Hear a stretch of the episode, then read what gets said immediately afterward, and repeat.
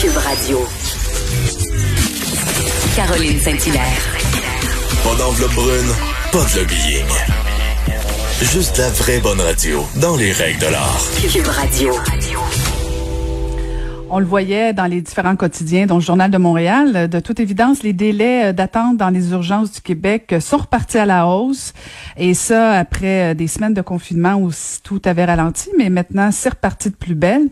Et même euh, selon le docteur Bernard Mathieu, qui est président de l'Association canadienne des médecins d'urgence, qui est cité dans l'article du Journal de Montréal, euh, la situation se détériorerait, pardon, aux urgences depuis l'arrivée de la. Euh, alors, j'ai pensé parler avec un médecin qui est lui-même à l'urgence de Sainte-Agathe et médecin de famille à Mont-Tremblant, Simon Pierre Landry. bonjour, docteur Landry. Bonjour, Madame Saint-Hilaire. Alors, euh, est-ce que est-ce que c'est vrai que la situation empire depuis l'arrivée euh, du gouvernement de la CAC? Ben, il y a une corrélation, en fait, dans le temps, effectivement. Donc, une augmentation des délais sur civière. Les statistiques qui ont été rapportées, par exemple, dans les journaux, c'est des statistiques qui précèdent un peu la pandémie. Donc, tu sais, c'est quand même une situation, donc, qui était déjà présente. Et la pandémie a changé les choses d'une certaine manière. Pas pour le mais ça, on y reviendra si vous le souhaitez. Mais ceci dit, oui, effectivement, on a finalement un réseau qu'on n'a pas appliqué des solutions pour changer la façon que le réseau fonctionne. Donc, le temps passe, les gens vieillissent, euh, la population vieillit au Québec, donc ils deviennent de plus en plus malades avec des, des, des problèmes de santé de plus en plus complexes à traiter. Et donc, à chaque année, finalement, euh, la demande pour les services dans les urgences augmente, mais l'offre, elle, n'est pas améliorée. On ne change pas le réseau assez pour avoir des résultats. Et donc, ce qui doit arriver arrive, c'est-à-dire qu'il y a une détérioration des temps d'attente. Est-ce que euh, parce que bon, vous faites référence avec l'avant pandémie versus l'après. Parce que ce qui était fascinant pendant le confinement, il y a plus personne qui allait à l'urgence euh, pour plusieurs raisons, euh, notamment la peur. Deuxièmement, peut-être à un moment donné, on, on sentait moins l'urgence d'aller aux urgences, sans jeu de mots.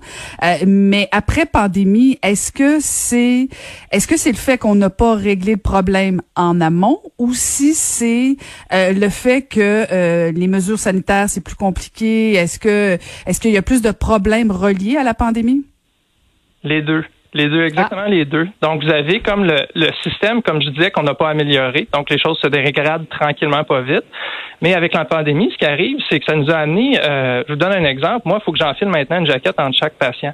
Donc, si je voyais euh, quatre patients par heure, normalement aux urgences, ben j'en vois trois aussi, ben, quand les patients ont besoin d'aller en radiologie, il faut désinfecter les salles en radiologie. Donc ça, c'est des petits exemples concrets que les gens voient pas, mais qui font que finalement, on voit moins de monde par jour. Donc, dans le jargon gestionnaire, qu'est-ce que ça veut dire? Ça veut dire que la capacité de nos urgences après la pandémie, parce qu'on a plein de mesures sanitaires à appliquer, est diminuée. Donc déjà, on avait des urgences surchargées. Et là, tranquillement, pas vite, ce qu'on voit, c'est qu'avec le déconfinement, c'est pas une vague de patients COVID qui viennent dans nos urgences. Là, on n'est pas là-dedans. Là. Ce qu'on ce qu'on voit, par exemple, c'est des gens qui comme d'habitude, consultent aux urgences pour leurs problèmes de santé courants, qui n'ont pas de lien avec la COVID, mais nos urgences sont pas en mesure de donner autant de services qu'avant à cause des nouvelles mesures de la COVID. Et ça, ce que ça fait finalement, ça se fait qu'on est au mois de juillet et on a déjà des taux d'occupation à 150% dans les Laurentides, ce qui était prévisible parce qu'on diminue la capacité de nos urgences et la demande, elle, en soins, elle augmente tranquillement pas vite. Et là, ça, on parle de juillet. Vous savez, je donne beaucoup d'entrevues d'habitude à chaque année. C'est quasiment rendu un running gag au mois de janvier pour dire que les urgences débordent. Ben, je peux vous dire qu'en janvier, si on fait rien, ça va être encore pire qu'en juillet. Donc, mm. parce qu'on va avoir l'influenza qui va frapper en janvier aussi, avec tous les autres problèmes de santé hivernaux. Donc, c'est ça qui est un petit peu inquiétant. C'est pour ça qu'il y a beaucoup de médecins d'urgence en ce moment, euh, vous y en avez fait euh, référence, qui sonnent la clochette d'alarme en disant attention, là, si le réseau ne prend pas soin de ces urgences maintenant, la situation va continuer de se dégrader jusqu'en janvier prochain. OK, mais là, docteur Landry, on fait quoi? C'est quoi la solution là pour qu'on on veut éviter, euh, notamment cet automne et en janvier, que pas parce qu'on vous aime pas en entrevue, là, mais comment on fait pour régler le problème des urgences, là? Un petit ah, conseil pro bono là, à, à, à, Monsieur Dubé. Oui, oui. Mais je pense que M. Dubé comprend quand même la, la, la, dynamique de ce qui se passe. M. Legault a donné, euh, je pense, une conférence de presse il y a quelques heures là, pour dire que ça prenait des, des, des modules, hein, des espèces de lits d'hôpitaux temporaires qu'on peut greffer aux hôpitaux pour augmenter la capacité en lits d'hospitalisation. Qu'est-ce qui est en train de... Ça, c'est une piste de solution. Hein. Il y en a plusieurs pistes de solution. Il y a aussi... Parce qu'il y a deux types de problèmes. Pour recommencer à la base, là, il y a deux types d'attentes dans une urgence. Il y a les patients sur civière qui sont là dans les corridors des hôpitaux parce qu'il n'y a pas de lit d'hospitalisation dans les hôpitaux. Alors, les solutions pour faire ça, c'est quoi? C'est d'avoir plus de lits en CHSLD, en résidence pour personnes âgées, pour faire la place pour ces patients-là. Ça, c'est une des solutions. Les, les lits modulaires que M. Legault fait référence, c'est pour répondre à cette problématique-là. L'autre problématique qu'on a dans nos salles d'urgence, c'est la salle d'attente. Hein? Les gens qui se présentent puis qui disent, j'ai, euh, je sais pas, moi, je me suis fracturé le poignet puis qui sont obligés d'attendre dans ma salle d'attente des fois 15 heures avant de voir un médecin. C'est complètement inacceptable dans une société occidentale. Ben, ces gens-là, euh, ils attendent aussi puis ils ont besoin de soins. Et la solution pour ces problèmes-là, c'est plutôt une redirection. Donc, faire en sorte que les cliniques médicales qui sont autour des urgences prennent une partie de la charge que les urgences ont. Donc, ce que je suis en train d'expliquer, c'est que oui, il faut agir en amont, il faut agir en aval de l'urgence. C'est pas simplement d'augmenter la performance de l'urgence en tant que telle, mais c'est d'augmenter la performance du réseau en diminuant la pression sur les urgences, en réglant l'aval, en ayant plus de lits pour monter nos patients, puis en réglant l'amont, en ayant moins de monde qui sont obligés de consulter aux urgences parce qu'ils n'ont pas accès à des soins à l'extérieur de l'urgence. OK, mais c'est fascinant parce que j'en ai suivi des campagnes électorales. Tous les partis politiques promettaient euh, la réduction du temps d'attente pour voir un médecin en urgence et la CAQ l'a aussi promis. Euh, c'est répétitif. Euh, de toute évidence, les solutions, elles existent. Vous en avez donné deux, deux faciles. Qu'est-ce qui fait qu'on n'est pas capable d'implanter ces solutions-là au Québec?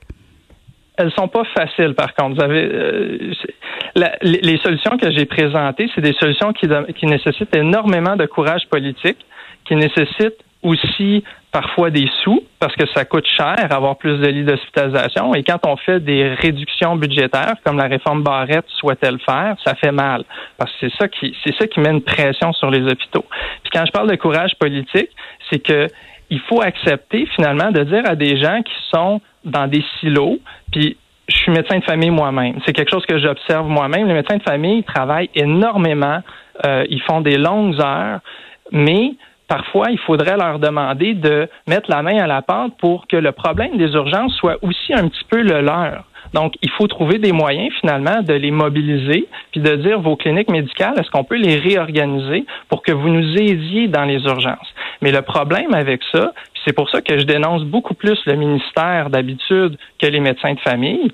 Ben c'est parce que le ministère a créé des programmes de subvention des cliniques médicales. Puis je ne veux pas rentrer dans les détails, c'est extrêmement technique, mais quand on ne met pas les incitatifs pour permettre aux médecins de famille de justement épauler les urgences, puis qu'on fait des incitatifs à la barrette à dire on veut donner un médecin de famille à tout le monde, puis euh, de façon un petit peu croche, ben ça fait en sorte que les cliniques médicales ferment leurs portes aux patients urgents, puis les patients ben ils appellent dans les cliniques médicales puis sont pas capables d'avoir accès. Mais ça, c'est parce que les incitatifs, la, façon que les programmes gouvernementaux sont bâtis, ne favorisent pas finalement à ce que les cliniques aident les urgences dans leur débordement. Et tant qu'on fera pas ça, ben on n'arrivera pas justement à diminuer la pression sur les urgences. On va tourner en rond. Puis les politiciens, malheureusement, en ce moment, ne font qu'éteindre des feux. Je vous jure, là, Mme McCann, sa job, et, et M. Dubé, maintenant, c'est des jobs impossibles. Ils ont, ils ont tellement de feu à éteindre jour après jour que c'est difficile après ça d'implanter ce que je suis en train de vous, de vous expliquer. Changer des programmes gouvernementaux, mettre les incitatifs à la bonne place pour, pour que les cliniques prennent ces patients-là au lieu qu'ils se présentent aux urgences. Donc, c'est des solutions qui ont de l'air simples quand je les présente, mais je veux pas donner une fausse impression. C'est des solutions qui sont difficiles à appliquer, qui demandent beaucoup de courage politique, beaucoup de coordination.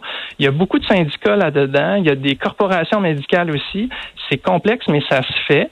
Ça prend la bonne volonté de tout le monde, puis ça prend des bonnes idées aussi. Puis la COVID, ce que j'aimais de cette crise-là, si on peut aimer quelque chose, c'est que quand c'est arrivé, il y a beaucoup de bonnes idées qui ont été mises de l'avant les téléconsultations, la redirection des urgences vers les cliniques, ça a duré un bout de temps. Il y a, plein de petites idées comme ça qui ont commencé à s'implanter parce que les gens voulaient faire quelque chose pour aider les urgences. ils savaient tous que les urgences allaient être débordées si on avait un scénario à l'italienne. Et ça, ça a été vraiment rafraîchissant de voir ça dans le réseau des gens qui se mobilisaient en disant, OK, les urgences vont être la priorité. Maintenant, il y a un relâchement parce qu'on retourne à nos vieilles habitudes avec nos, vieilles routines puis nos vieux programmes gouvernementaux. Puis c'est ça que j'ai peur, c'est que cette inertie-là fasse en sorte qu'il n'y a rien qui va changer quand janvier va frapper, puis on va se ramasser avec des, des temps sur civière à 200% Puis je vais donner malheureusement des entrevues pour dire que ça déborde au-dessus de 200 dans les Laurentides. Mais, mais docteur Landry, vous faites référence à la COVID là, euh, parce qu'on parle beaucoup de janvier, puis bon, de l'influenza, mais on nous menace aussi d'une potentielle deuxième vague de la COVID. Euh, si est qu'elle arrivait et que les urgences sont pleines, euh, pleines, pardon, on n'avance pas plus non plus. Là, je veux dire, il y a, y, y a, comme une urgence.